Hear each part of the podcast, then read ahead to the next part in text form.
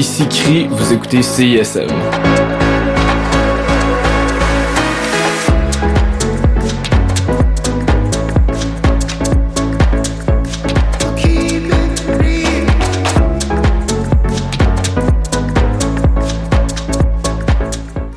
Sixième édition, la virée classique OSM revient en force avec plus de 30 concerts et un volet extérieur gratuit. Du 10 au 13 août, à la place des arts et au quartier des spectacles, venez assister à l'événement pour aussi peu que 10 En vedette, Sumi Joe, Jean-Philippe Collard, Charles-Richard Hamelin, Till Fellner et plusieurs autres.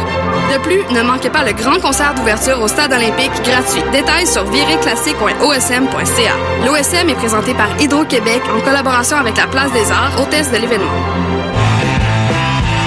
Cette semaine, au Quai des Brumes, nos spectacles sont... Lundi 7 août, soirée DJ. Le mardi 8 août, soirée DJ. Le mercredi 9 août, AFJP Friends. Le jeudi 10 août, une autre soirée DJ. Vendredi 11 août, Run Snowball Run, Nolan Hubbard, Juliana and Jesse et Forrest. Samedi 12 août, DJ Général Tao. Dimanche 13 août, des plugs présentent Le Cavalier. Quai des Brumes, coin Mont-Royal et Saint-Denis. Pour plus d'infos et toutes les dates, visitez notre page Facebook. Vous êtes à l'antenne du 89.3 FM, c'est ISM.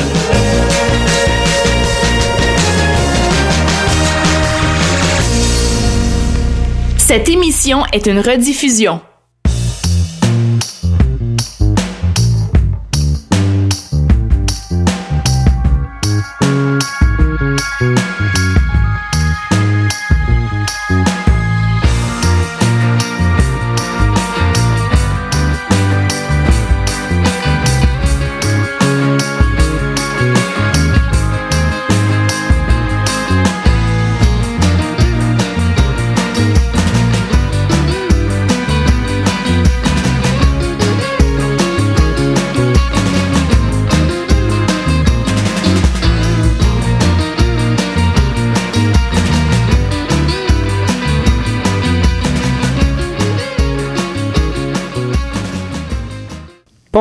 Et bienvenue à À force de chercher votre hebdomadaire scientifique à CISM. Cette semaine, grosse émission sur un sujet très intéressant, le clonage. Oui, Élise. Et euh, c'est encore euh, cette semaine un épisode euh, à double Élise qui va mélanger tout le monde. Yes. et je me suis rendue pour l'occasion à Saint-Hyacinthe. Nul autre que... Une autre ville, là. oui, c'est ça. T'es, c'est sur l'Université de Montréal à force de chercher, mais l'Université de Montréal s'étend jusqu'à Saint-Hyacinthe pour ce qui est de la euh, pour ce qui est de la médecine vétérinaire.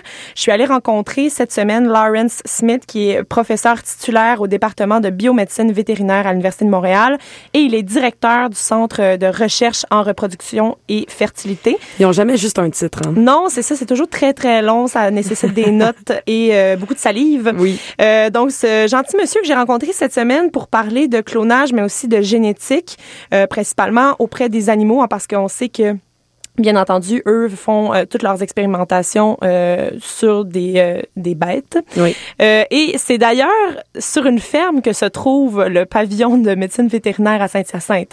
Peut-être que certaines personnes l'ignorent, là, mais il y, a, il y a des silos et tout, puis ça sent le fumier. là.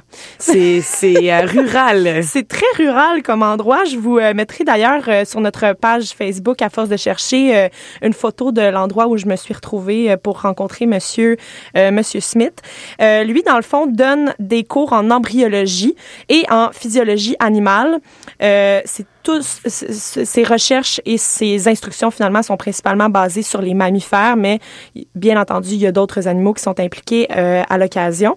Sa formation initiale, lui, il l'a fait en Écosse, donc c'est un Écossais d'origine, euh, et c'est là que le premier clonage ever a été fait.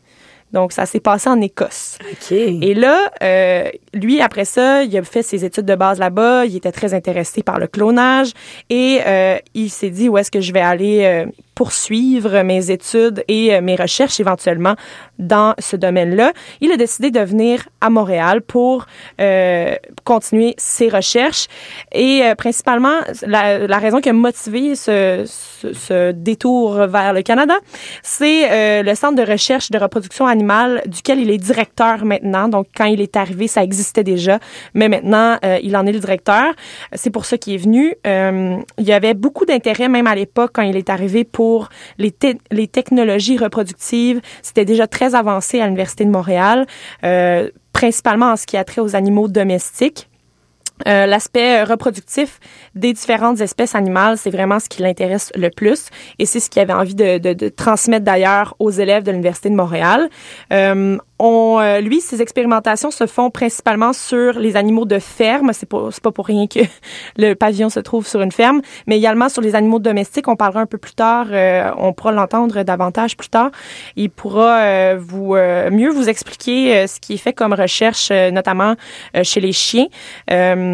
Mais dans le fond, on peut se demander à quoi ça sert hein, d'étudier la génétique des animaux, à quoi ça sert de pouvoir même reproduire euh, le, même type d'animal à plusieurs reprises, le même animal avec la même génétique euh, totale euh, d'un- individu à l'autre.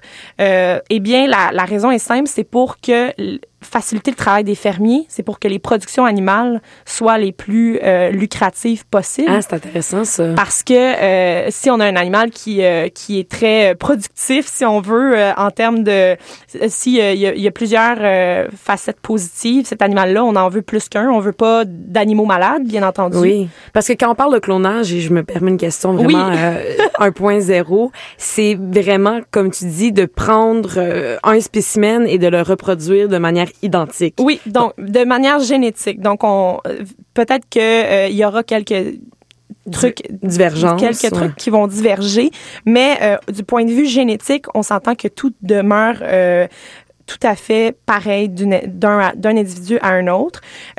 Donc, on- pour dans le fond, pour expliquer davantage pourquoi c'est ça qui est important euh, pour euh, lui dans son travail, on va aller euh, entendre Monsieur Smith qui nous parle du taux de réussite élevé qui est possible pour les fermiers. Pour qu'il y ait la recherche, c'est comme personnellement, mon domaine d'intérêt touche à deux aspects appliqués principalement. Un, c'est la, la reproduction asexuelle euh, des animaux euh, qui implique euh, les clonages. J'étude un petit peu comment euh, ça peut se faire chez des mammifères. Donc, ce que lui dit, c'est que euh, il y a deux branches dans ses recherches et dans euh, ses enseignements. La première, comme il le disait, c'est que euh, il fait de la reproduction animale, donc il s'assure que euh, une lignée demeure euh, demeure vivante finalement, que- que- qu'elle va pas s'éteindre, qu'une lignée qui est gagnante pour un fermier va pas finir par s'éteindre. Ce qui, ce qui euh, ce qui anime ses recherches également, c'est euh, des créations euh, de cellules qui va nommer des, des cellules pluripotentes. Ce sont des cellules qui peuvent se dériver en plusieurs tissus différents. Donc, on va partir un embryon, on va, on va fabriquer un embryon en, laboratoire. Moi, je ne ferai pas ça. je dis on, mais on exclut vraiment la personne qui parle. Alors, on va fabriquer un embryon, on va laisser la cellule embryonnaire se grandir finalement. Et elle peut dériver après ça en n'importe quel tissu du corps de l'animal. Donc, quand l'embryon vient tout juste d'être créé, il peut pratiquement tout faire. Euh, et c'est plus il grandit et plus, plus il perd des particularités, il perd des euh, options euh, de ce qu'il pourrait devenir finalement. Donc, euh, plus l'embryon se développe, puis plus il perd ses possibilités. Puis ce sont euh, les cellules souches qui sont utilisées sur les humains et les animaux pour remplacer euh, des tissus ou des organes qui sont abîmés ou malades.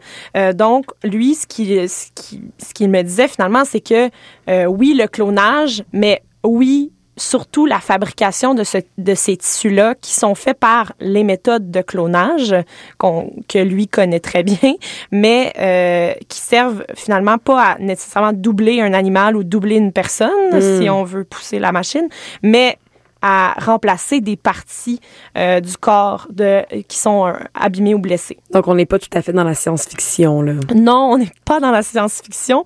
Et euh, euh, tu dois te demander pour quelle raison pour, euh, pourrait-on avoir besoin de ce genre de cellules souches-là?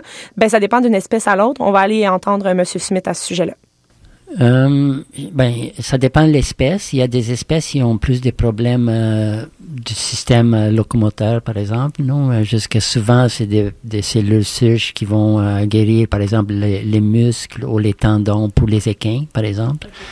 Euh, pour les espèces euh, comme les chiens, les chats, c'est des tissus plus complexes. Souvent, c'est les tissus rénales. Des fois, ça peut être aussi la rétine euh, oculaire. des, fois, de- de- des blessures des colonnes vertébrales. Où on travaille sur la, la, comme le système nerveux, les différenciations du, système nerveux. Jusqu'il y a plusieurs domaines d'application de, cette euh, recherche. Donc, euh, ils ont été, il faut savoir hein, qu'ils ont été les, euh, les premiers euh, Canadiens à l'Université de Montréal à pratiquer le clonage. Hein. C'est, ce sont eux ici euh, qui ont été les premiers au Canada à faire un vrai clone. Donc, euh, l'Université de Montréal, encore une fois, euh, un pionnier dans un domaine. Oui, on, on donne tout le temps plein de médailles à l'Université de Montréal. C'est ça qu'on fait à, à force de chercher. Euh, ça s'est passé avec l'espèce bovine, qui est la plus fréquente dans les expérimentations de clonage, avec la naissance du taureau euh, Starbuck. Euh, et lui, dans le fond, ce qui est intéressant, c'est que là, moi, je savais pas, mais il était mort au moment où il a été cloné. Ah! Ouais. Euh, donc il était mort, mais c'était une espèce, c'était euh, un turbo taureau là. C'était un taureau très très euh, qui avait des, des très très bons gènes et ils ont donc ga- gardé un morceau de sa peau. Et il a été reproduit en 2000 euh, intact, donc génétiquement parlant, il était complètement. euh, ils- ont créé un Starbuck 2 Qui était en vie. qui était en vie plutôt que mort. Et euh, il a vécu une vie reproductive durant plusieurs années. Il en a, il a reproduit d'autres euh, individus extrêmement euh, forts, euh, animalement parlant. Là, je je sais pas trop comment dire ça. Et euh, ils ont pu euh, démontrer ainsi qu'il était possible de refaire un animal qui était mort et qui pouvait plus produire de semences. Donc la, la- le Starbuck 1 ne pouvait plus se reproduire et on en a fait un autre à partir de un animal décédé. Ça, ça, ça frôle la science-fiction, par exemple. Tout à parce fait. que ça, on- si on pense à la vie éternelle, est-ce que Starbuck, euh, tu sais, non seulement a-t-il été incarné par Patrick Huard Non seulement. après, mais il y en a eu deux. Oui, exactement. Et euh, ils ont pu avoir un clone exact, donc euh, avec la même qualité génétique. Mais Élise, qu'est-ce qu'un clone? Ben, on va écouter Monsieur Smith qui va nous expliquer c'est quoi. J'ai hâte. Euh, c'est sûr que les clones, euh, même qu'ils ont les mêmes bagages génétiques, euh, nous, euh, comme toutes les espèces, euh, sommes comme affectés par l'environnement. Et euh, c'est sûr que les clones ont certaines différences qui sont liées autant à cause de, par exemple, s'ils viennent d'une différente mère, euh, par exemple, dans les clonages, on utilise des mères porteuses. Jusque Starbuck, l'original, a été né dans les années 70, qui avait sûrement euh, sa mère, il y avait euh, la vache qui l'a porté, c'était sa mère vraie. Et euh, il y avait un système de, de qui était un petit peu différent de ce qui s'est fait aujourd'hui. Jusque tous ces petits détails environnementaux causent des petites différences euh, au niveau phénotypique euh, de qu'est-ce qu'on voit chez un animal tandis que euh, au niveau génétique, euh, ils sont exactement pareils. Et euh, qu'est-ce qu'il fait, c'est que pour les clonages, souvent, on cherche plus les applications génétiques, jusqu'on cherche une sémence qui est utile. Jusque si on prend la sémence du Starbuck original et la sémence du Starbuck de clone, on peut pas avoir, il n'y a aucune différence au niveau génétique des deux. Jusque c'est là où il y a un intérêt pour les clonages à cause de cette capacité de, de prolonger un petit peu la, la, la vie reproductive d'un animal. Euh, parce qu'on peut faire la même chose avec, euh, produire la même sémence euh, pendant n'importe combien de temps qu'on veut en faisant, refaisant des clones de cet même animal. Donc, si on a un animal ultra performant dans sa reproduction, entre autres, et qui est en super santé, on va pouvoir en reproduire éternellement jusqu'à ce qu'on soit tanné de cette espèce-là en particulier. Fascinant. C'est fascinant. Oui. Et Élise, de, de combien de cellules penses-tu qu'on a besoin pour fabriquer un clone? J'ai goût de dire une. Ben, on va aller écouter Monsieur Smith. Ah, le suspense. Une cellule. une cellule euh, avec son noyau, parce que tous nos cellules euh, apportent euh, une copie euh, de- du noyau ou de l'ADN qui, on a, qui a été euh, produit au moment de la fécondation. Parce qu'au moment de la fécondation, on rassemble les ADN maternels et paternels dans une zygote qu'on appelle le- l'embryon d'une cellule. Et cette copie-là, c'est la copie qui va se multiplier pendant toute la vie de l'animal. Et chacune des cellules dans le corps, il y en a des milliards de cellules euh, dans le corps, chacune apporte les mêmes copies de cet ADN-là. Jusque si on prend une de ces cellules-là, et on, on peut faire un clone avec.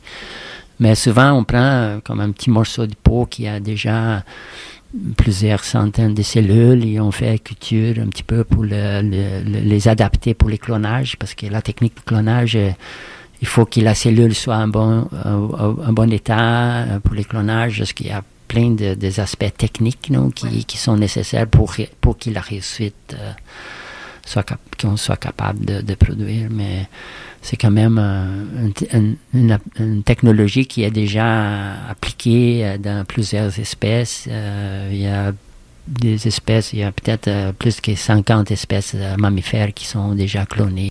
Donc, j'avais raison. Oui. C'est une. Une seule cellule. Wow. Et on peut en faire plein d'autres après. Ah, ça me- on dirait qu'il y a une partie de moi qui, qui trouve ça fascinant et l'autre a un peu peur de penser que, tu sais, on est juste des milliards de une affaire. Oui, en fait. exactement. ça fait un peu peur.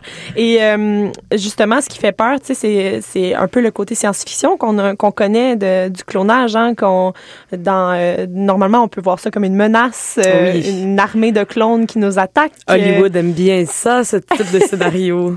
Oui, mais au contraire, le clonage a des euh, qui sont euh, valeureuses. On n'est pas dans les attaques nucléaires, mais bien euh, dans des trucs plus positifs.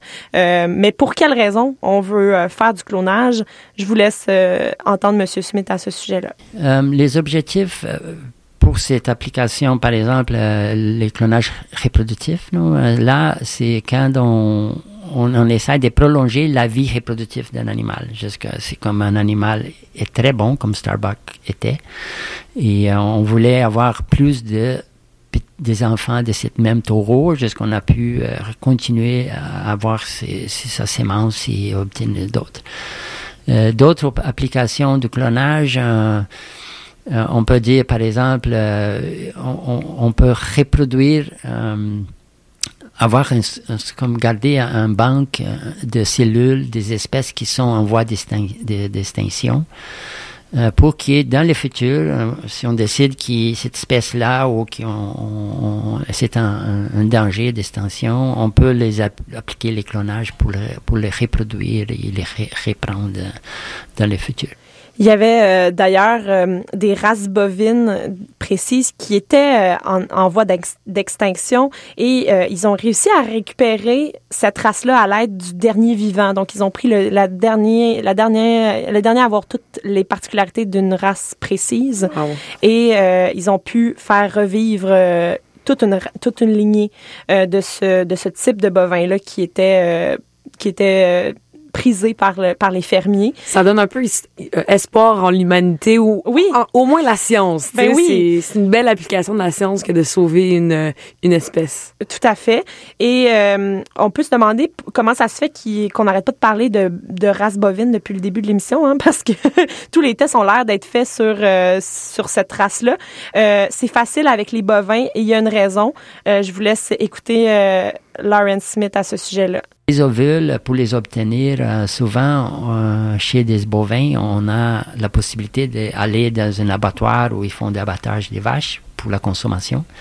Et on peut récupérer les ov- ovaires de ces femmes, de ces vaches-là et de les préparer pour faire les clonages avec. Qu'est-ce qu'on fait, c'est qu'on enlève la partie génétique de ces ovules et on introduit la génétique de l'animal qu'on veut cloner. Jusqu'à pour l'espèce bovine, ça marche très bien parce qu'on a un- un- une quantité grande de, des ovules euh, euh, dans les abattoirs. Pour les espèces euh, qui n'ont pas d'abattage, comme les chiens par exemple, dans ces cas, on récupère avec des femelles, des, des femelles qui sont utilisées pour la recherche. Ils ont fait l'aspiration des, des ovaires de ces femelles pour obtenir euh, quelques ovules. euh. mais c'est sûr que la quantité est beaucoup moindre dans ces cas et euh, les taux de réussite n'est pas toujours si élevé dans ces espèces-là, comme les chiens. Mais il y a Donc, au final, on fait plus de tests sur euh, la, la race bovine parce que, vu qu'on est des consommateurs de bœuf, il y a Oui. des abattoirs. À notre disposition, il y a plus d'ovules femelles parce que, ouais, Oui, les ça. porteuses de ces ovules-là, ben, ils sont mortes. Exactement. Donc, c'est une raison un peu triste, mais, euh, mais comme il disait, euh, c'est possible aussi de le faire euh, chez des animaux qui demeurent en vie, hein, mais par aspiration des ovules. Mais c'est plus complexe, on en a moins, c'est plus long. On, pour qu'un, un- pour que, qu'une, qu'une implantation fonctionne, souvent il va y avoir plus qu'une implantation pour qu'il y en ait un seul qui fonctionne. Euh, donc là, ça, ça nécessite plus de travail si on veut euh, faire ça sur un chien, par exemple. Oui. Et- oui, Parce qu'on parle en fait vraiment de bébé éprouvette. Exactement. Euh, c'est ça ce que j'ai compris en écoutant l'extrait, c'est que euh, plutôt que d'inséminer une femelle, ils vont s'assurer que bon ça, ça pogne dans, Voilà. dans, dans l'éprouvette et après ça ils vont aller euh, greffer ça à une femelle qui est encore en vie. elle. Exactement. Et euh, il disait d'ailleurs, et c'est un peu comique, mais peut-être moins comique pour certains qui prônent la protection des animaux, mais euh, en Chine, dans- en Chine où euh, le chien est un élément de consommation, hein, on mange du chien en Chine, euh, il est très simple de faire du clonage de chien euh, parce que là-bas il y a une consommation accrue de cet animal. Euh, ça m'a fait un peu sourire quand il, quand Monsieur Smith m'a dit ça, mais en même temps c'est un peu triste. Ouais, le, le clonage passe par l'assiette. Oui. Et euh, vu qu'on n'arrête pas de parler euh, de la race bovine depuis tout à l'heure, on va poursuivre en musique avec euh, la chanson Taureau Panache sur les ondes de la marge. Vous écoutez à force de chercher.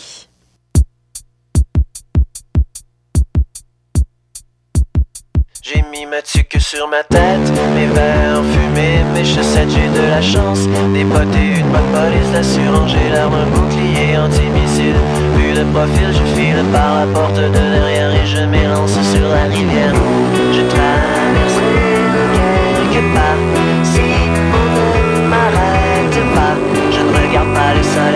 je marche en ligne droite sur la glace. Le doigt dans l'œil, le doigt dans l'œil,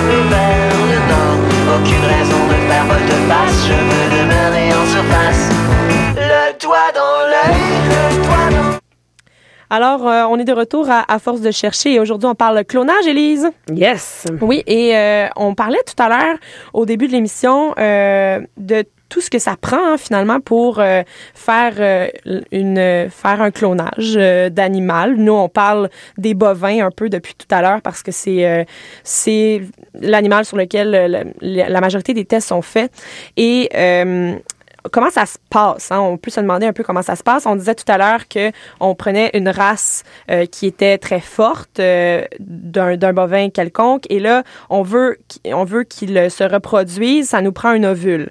Euh, donc, ce qu'on va faire, c'est qu'on va prendre, on disait tout à l'heure, le- l'ovule d'un- d'une vache morte. Puis, on disait que c'était super pratique ici parce que comme on mange beaucoup euh, De bœuf. de bœuf, ben... euh, on a beaucoup de d'ovules morts à disposition.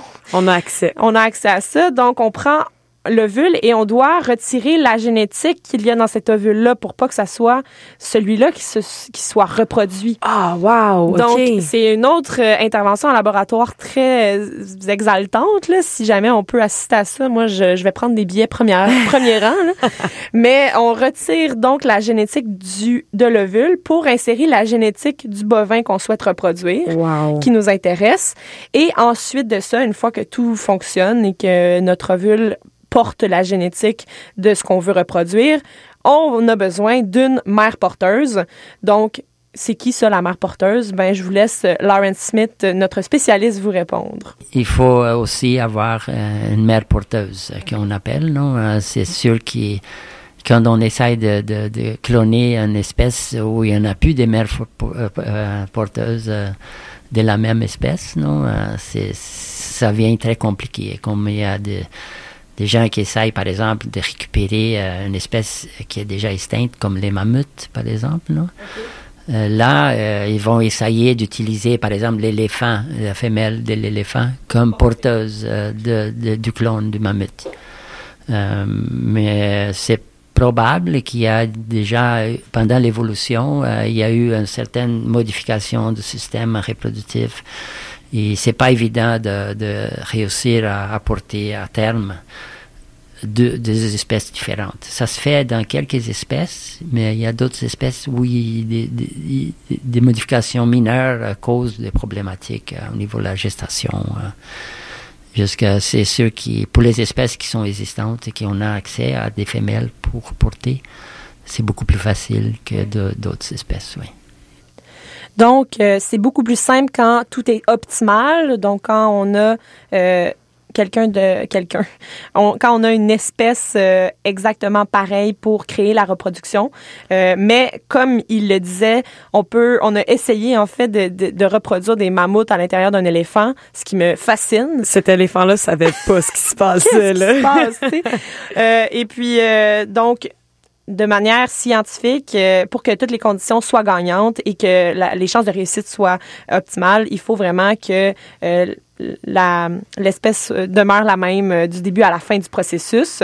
Et là, ça fait depuis tout à l'heure qu'on parle de ce processus euh, in vitro hein, qui se passe à l'intérieur euh, euh, des laboratoires sur des animaux, mais ce qui doit titiller notre auditeur, c'est est-ce que ce serait possible de faire exactement la même chose chez les humains? Ouh, nous sommes des mammifères, après tout.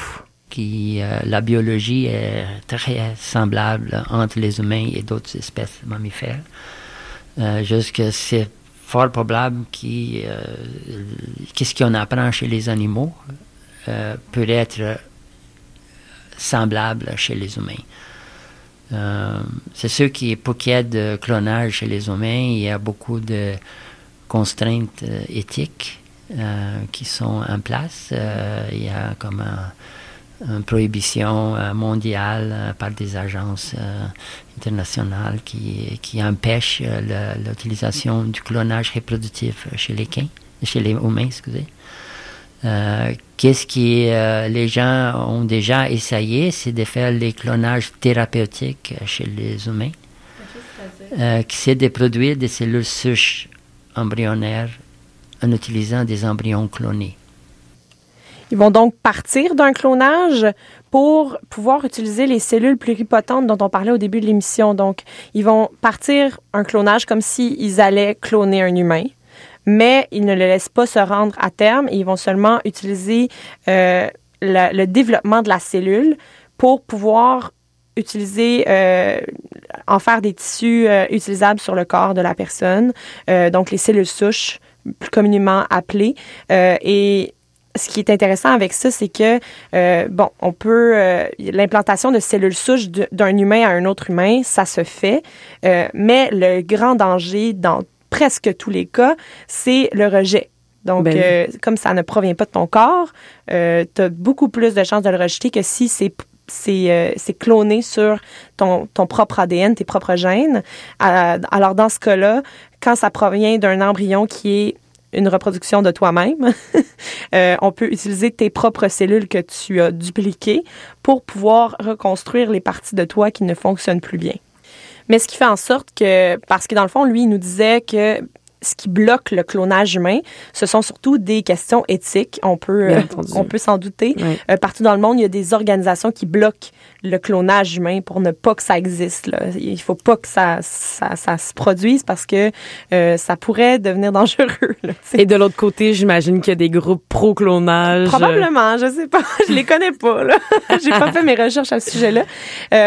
Et donc ce qui est intéressant, c'est justement de, de stopper le clonage avant, juste avant que ça devienne un humain Douteux. Ouais, douteux, donc on va se servir seulement euh, des cellules souches reproduites.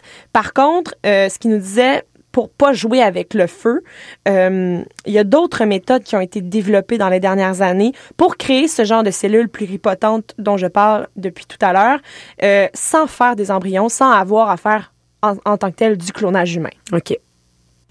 C'est qu'on a obtenu des cellules souches pluripotentes induites.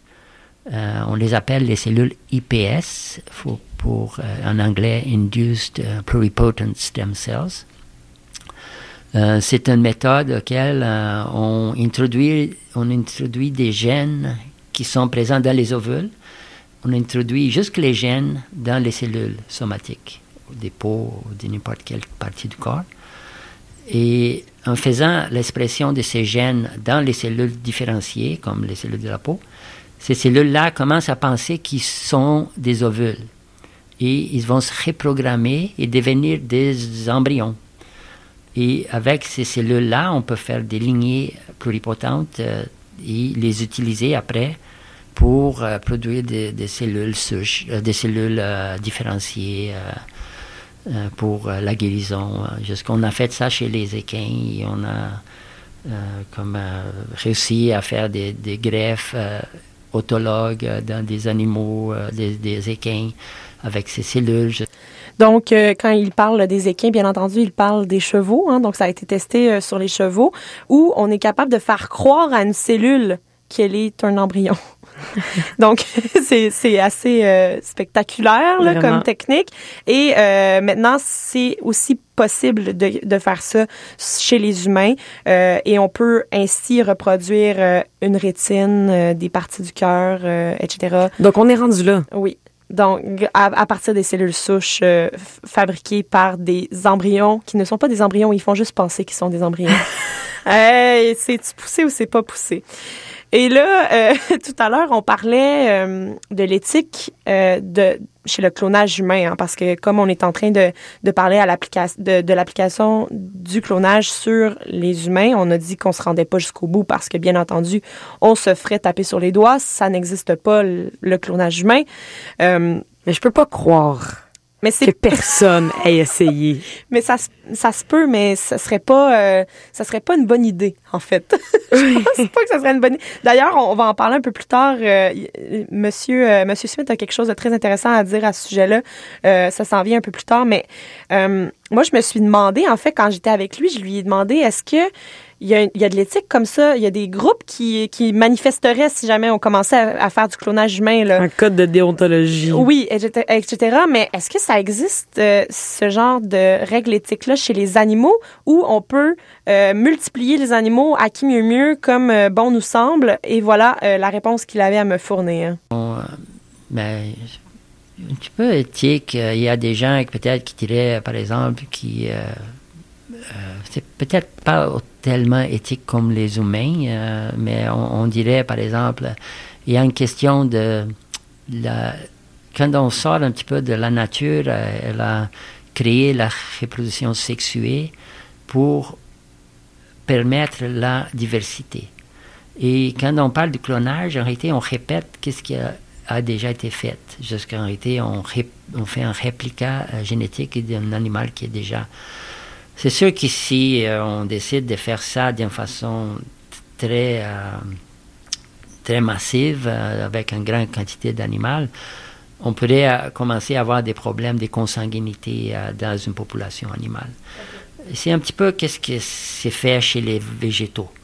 Si on regarde un petit peu les, végétaux, les maïs, toutes les espèces végétaux qui sont en production, c'est des espèces qui ont été vraiment clonées souvent pour essayer de vraiment utiliser la meilleure génétique possible. Il y a des gens qui vont travailler sur la sélection pour arriver à une bonne génétique, mais une fois que ça va à l'application dans les champs, souvent c'est des clones. Alors, euh, donc, chez les végétaux, il dit que ça se fait à, à- ça s'est fait à maintes, à maintes reprises et ça fait en sorte que, par exemple, on va avoir un champ de blé d'Inde devant nous et ils vont avoir l'air tous égaux, Wow. vraiment tous pareils. Donc, euh, ça fait beaucoup, euh, ça crée beaucoup plus d'uniformité dans les cultures. Euh, ça facilite la production, bien entendu, d'avoir ce genre d'uniformité-là. hein, Le maïs parfait. Le maïs parfait reproduit euh, à maintes reprises. À pourquoi pas. Et euh, c'est sûr que ça peut avoir des... euh, il parlait de consanguinité, ça peut être un, un effet négatif, mais également, s'il y a une maladie euh, qui attaque l'espèce euh, et qu'il n'y a pas beaucoup de diversité dans cette espèce-là parce qu'on les a trop reproduits de manière similaire, il se pourrait qu'aucun d'entre eux survive à une attaque de- d'une maladie en particulier parce qu'ils sont trop tous pareils et tous incapables de se défendre contre cette... euh, Ils ont tous pas le même anticorps, par Exactement. exemple. Ils, ils sont pas capables de, de se défendre contre euh, cette, cette affliction-là. Euh, ce qui fait en sorte qu'une espèce avec beaucoup plus de diversité, euh, il va peut-être y avoir une partie de l'espèce qui va survivre justement à ce- ce- une attaque de maladie et euh, grâce à cette partie-là de la de l'espèce qui va survivre, ben on va pouvoir en reproduire d'autres par la suite pour finalement préserver l'espèce et la garder bien en vie. Wow. Et comme euh, on parle de clonage aujourd'hui à force de chercher, on va poursuivre avec la chanson Clone de Matrix sur les ondes de la marge.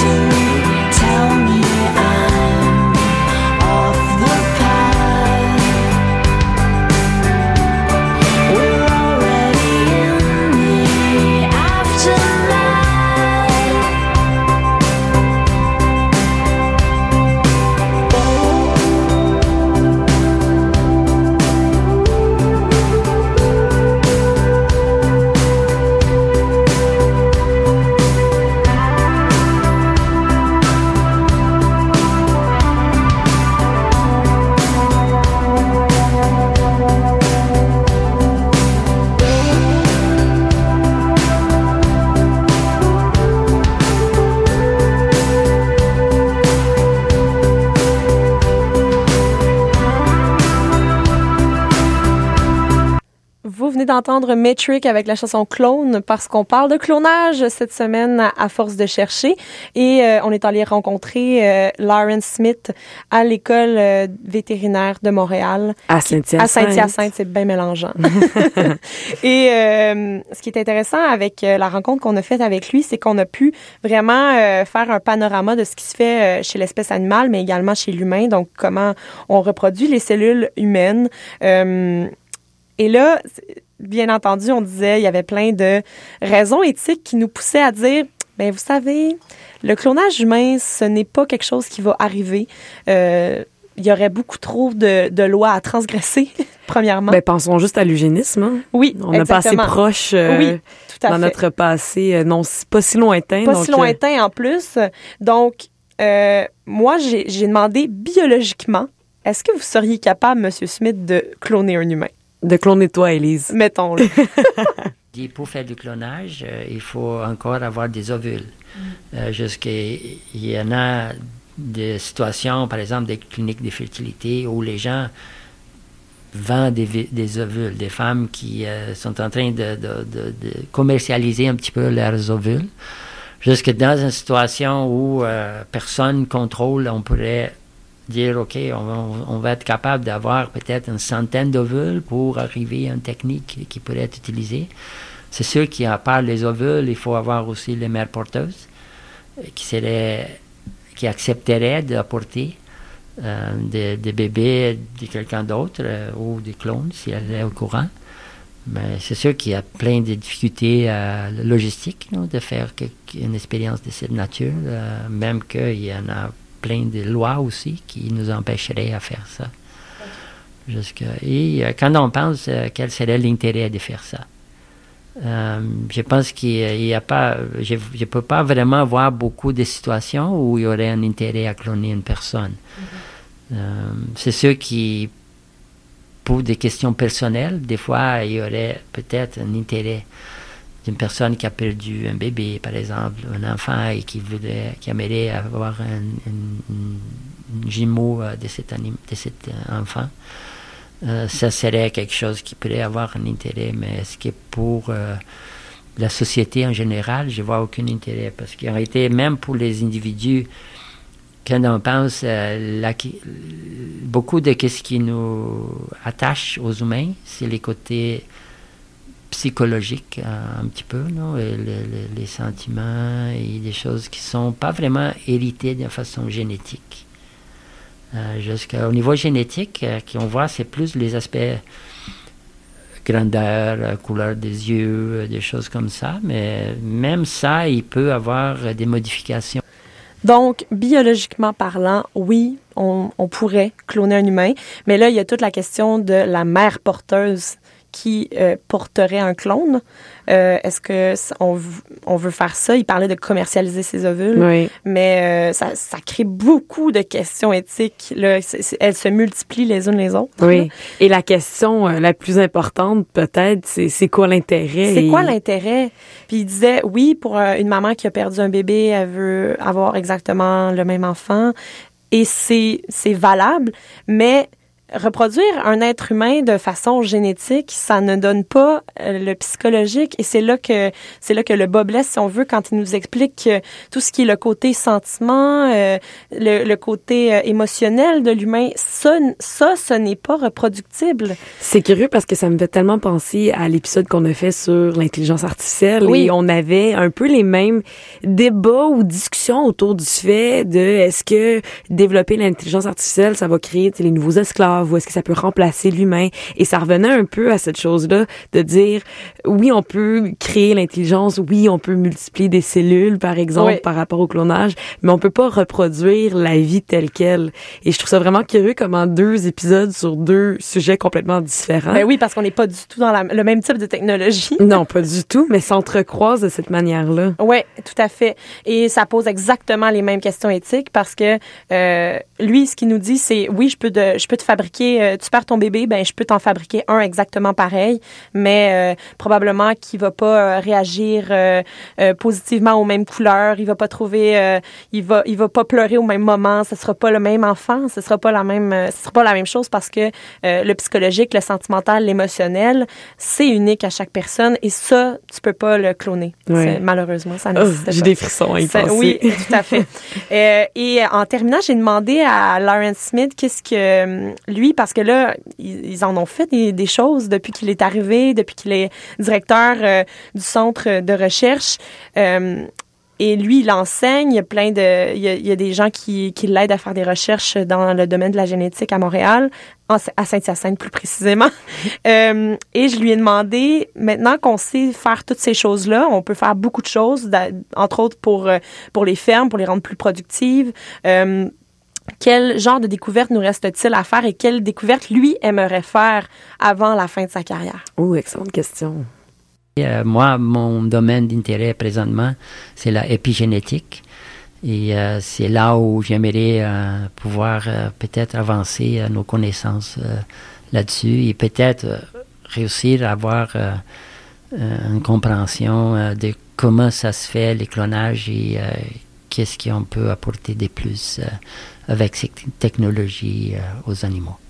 Donc, tu lui as demandé qu'est-ce qu'il aimerait accomplir avant la fin de sa carrière? Il a répondu par l'épigénétique. Oui, il voulait travailler sur l'épigénétique, qui est son, euh, son domaine de recherche actuel, en fait, euh, qui est une discipline de la biologie qui étudie les mécanismes moléculaires euh, qui, euh, qui modulent finalement l'expression du patrimoine génétique en fonction du contexte. Ce qui fait en sorte que si on se dit, euh, ben ça, j'ai pas le choix d'être de même parce que c'est dans mes gènes, Hmm. c'est génétique. Euh, lui, dans le fond, il veut euh, pas prouver, mais faire en sorte qu'on comprenne que selon le contexte particulier dans lequel on se trouve, l'environnement, les gènes ça se module. Il y a des choses qui ne demeurent pas intactes et il y a des, des divergences, peut-être qu'elles sont minimes, euh, peut-être qu'elles sont plus grandes, mais euh, ça, ça retire en fait le- l'espèce de fatalité qui est euh, reliée aux gènes euh, dans, dans nos expressions courantes, dans notre façon d'aborder la génétique en général, Wow. dans, la- dans le commun des mort- pour le commun des mortels finalement. Donc, c'est pas parce que tu es que tu vas nécessairement rester comme ça. Exactement. Puis ça veut pas dire que parce que euh, ma, la- ma génétique m'a programmé pour euh, être euh, telle ou telle chose, ça veut pas dire que je peux pas modifier euh, ce qui ce qui va s'en suivre. Voilà. Puis dans l'histoire de, de ce sujet d'étude-là, l'é- l'épigénétique, ce fameux grand mot, hein, peut-être que je viens de semer euh, quelque chose dans vos têtes et que vous allez avoir envie de faire des recherches à ce sujet-là. Euh, et c'est d'abord mis en évidence par le- la différenciation cellulaire, euh, parce que toutes les cellules, on disait, sont pareilles, mais dans un organisme multicellulaire, elles ont oui, le même patrimoine génétique, mais elles l'expriment de façon différente, très différente selon euh, le tissu auquel elles appartiennent. Donc, lui, c'est vraiment euh, là-dessus qu'il va consacrer euh, ses recherches pour le restant de sa carrière. On lui souhaite bonne chance, bon oui, succès. c'est compliqué, hein? Oui. C'est compliqué. On va, on va y laisser cette tâche-là, puis nous, on va retourner à nos micros. hein. Et puis maintenant, ben là, tout à l'heure, on parlait de Starbucks, hein, qui est le bovin, le fameux bovin qui avait été cloné en premier au Canada. Oui. Y, a- y a le Starbucks 2. Et là, tu sais, on peut pas faire, on peut pas pas faire le lien avec le film Patrick Huard, hein? Mais oui, on le Patrick. Huard puis tout. Et euh, dans ce film-là, il y avait David Giguère qui chantait la chanson L'Atelier. Donc, on va aller l'entendre à l'instant.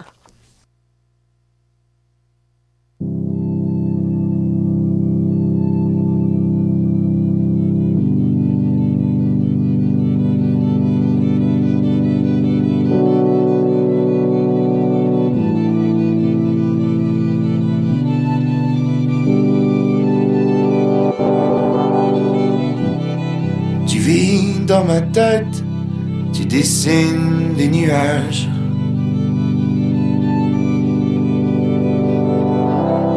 J'ai découvert un atelier où tu prépares le montage d'un collage,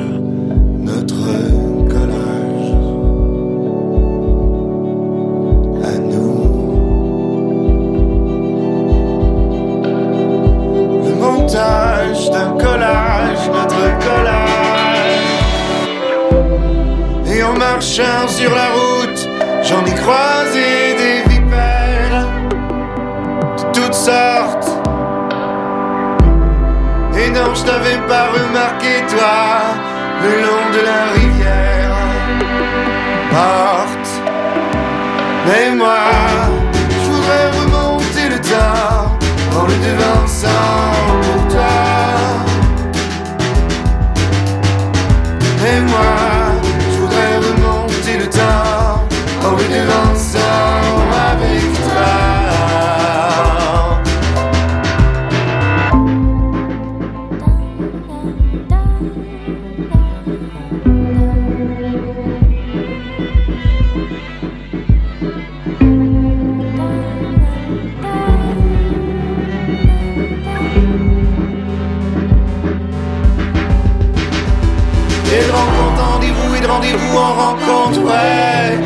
ouais. Je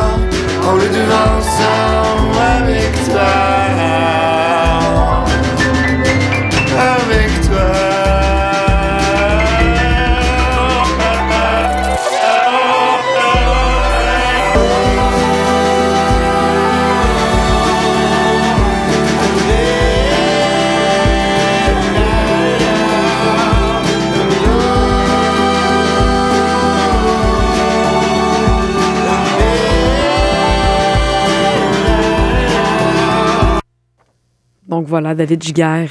Oui, qui nous rappelait le film Starbuck, hein, parce qu'il était question de clonage cette semaine à, à force de chercher. Voilà, donc euh, Starbucks, ce n'est pas juste Patrick Huard, c'est en fait un bovin. C'est en fait un bœuf. Un bœuf. un taureau. Euh, alors, euh, oui, cet épisode d'À force de chercher qui traitait de clonage. Et euh, durant la dernière heure, on avait des extraits d'entrevues avec Lauren Smith qu'on remercie hein, Énormément. énormément, qui s'est prêté à notre, à notre entrevue, qui est, le- il est professeur titulaire au département de biomédecine vétérinaire à l'Université de Montréal et directeur du Centre de recherche en reproduction et fertilité, qui se trouve à Saint-Hyacinthe. Ça, ce fut une belle balade euh, dans les euh, contrées euh, rurales. Ben oui, sans, sans aucun doute, euh, j'aurais aimé ça t'accompagner. Mais merci, Élise, Oui. pour euh, ce, ce cours euh, 101 du clonage, parce qu'on on en parle comme ça, on sait c'est quoi, mais au final, euh, On n'en a pas la moindre idée. non.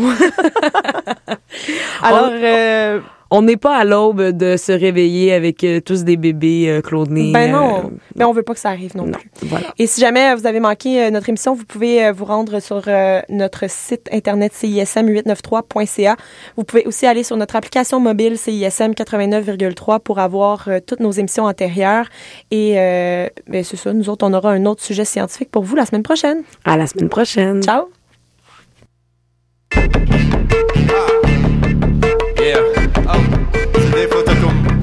C'est un petit moment là que. ah, changer de place, ah, changer de scenery, tout ça. C'est ça qu'il faut. Tu veux la. ah, avec la. Oh. Essayer de changer ta. Et là tu l'as. Hein? Yeah. C'est quoi c'est? Comment tu veux là? Tu veux de ça? Yeah. Et c'est la dance hall, walk tall, hovre dans ta rental, reggae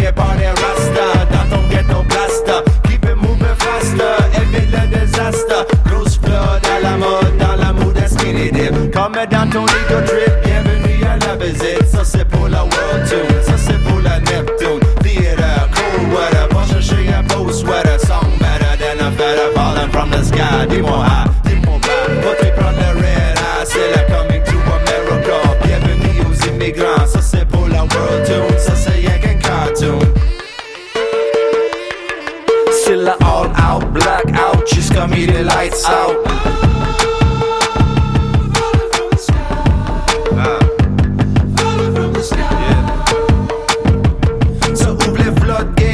state, process of assimilate.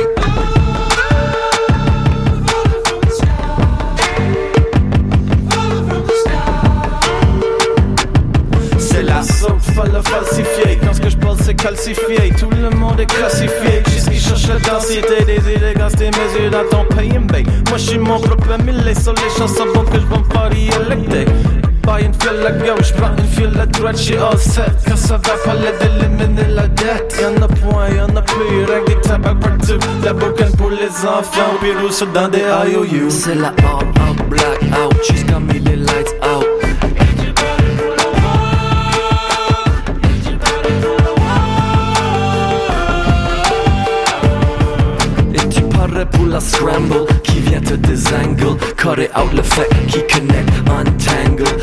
mind la hot machine. Never mind la quarantine On voulait out, on voulait in.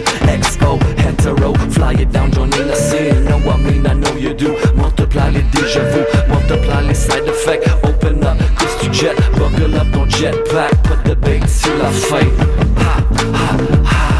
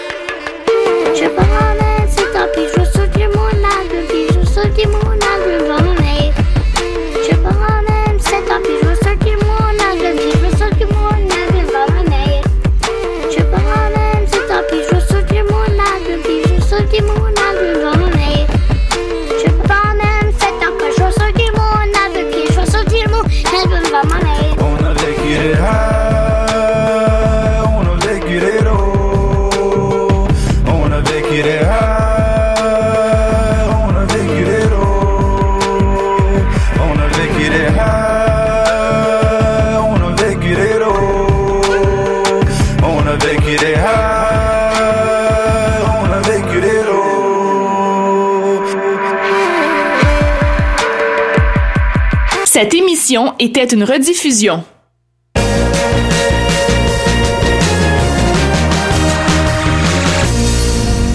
Nous sommes country. Vous êtes écoute de CISM. Bonjour, je suis heureuse de vous retrouver. Vous avez besoin d'un moment de réconfort? Eh bien, passons ce moment ensemble. On peut se laisser guider par une musique en remuant un peu les orteils. Rendez-vous vendredi à 23h pour écouter Rêve prémonitoire. This is Mac DeMarco. I never went to college, but now I'm all over the radio stations. Prepare yourself for some of the best music you will ever experience. La saison estivale se poursuit en beauté et si ce n'est pas encore fait, mettez un peu de folie dans vos dimanches à pique-nique électronique. Avec Alicia Hush, Honey Sound System, Jennifer Cardini, Seth Roxler, Yoku et plusieurs autres.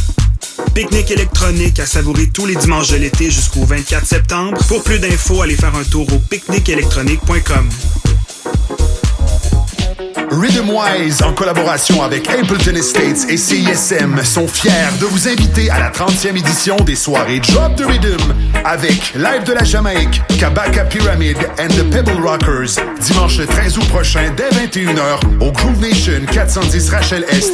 Billets à 15 en prévente sur admission.com, 25 à la porte. Kabaka Pyramid, live aussi. Dub Cartel, Rhythm Wise et Kiyu, dimanche le 13 août prochain. Drop the Rhythm. Info. Samedi 12 août, CISM s'installe à la Maison Symphonique pour une émission spéciale en direct de la virée classique de l'OSM.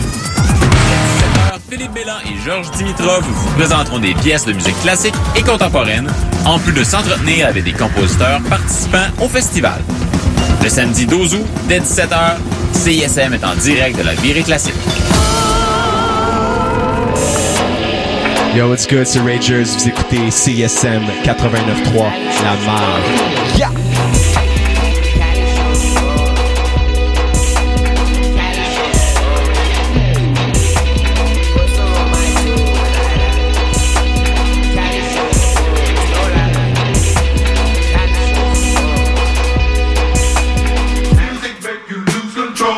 De graffiti, DJ, MC et street dance, le festival Under Pressure présente sa 22e édition du 9 au 13 août 2017 en plein cœur du centre-ville de Montréal.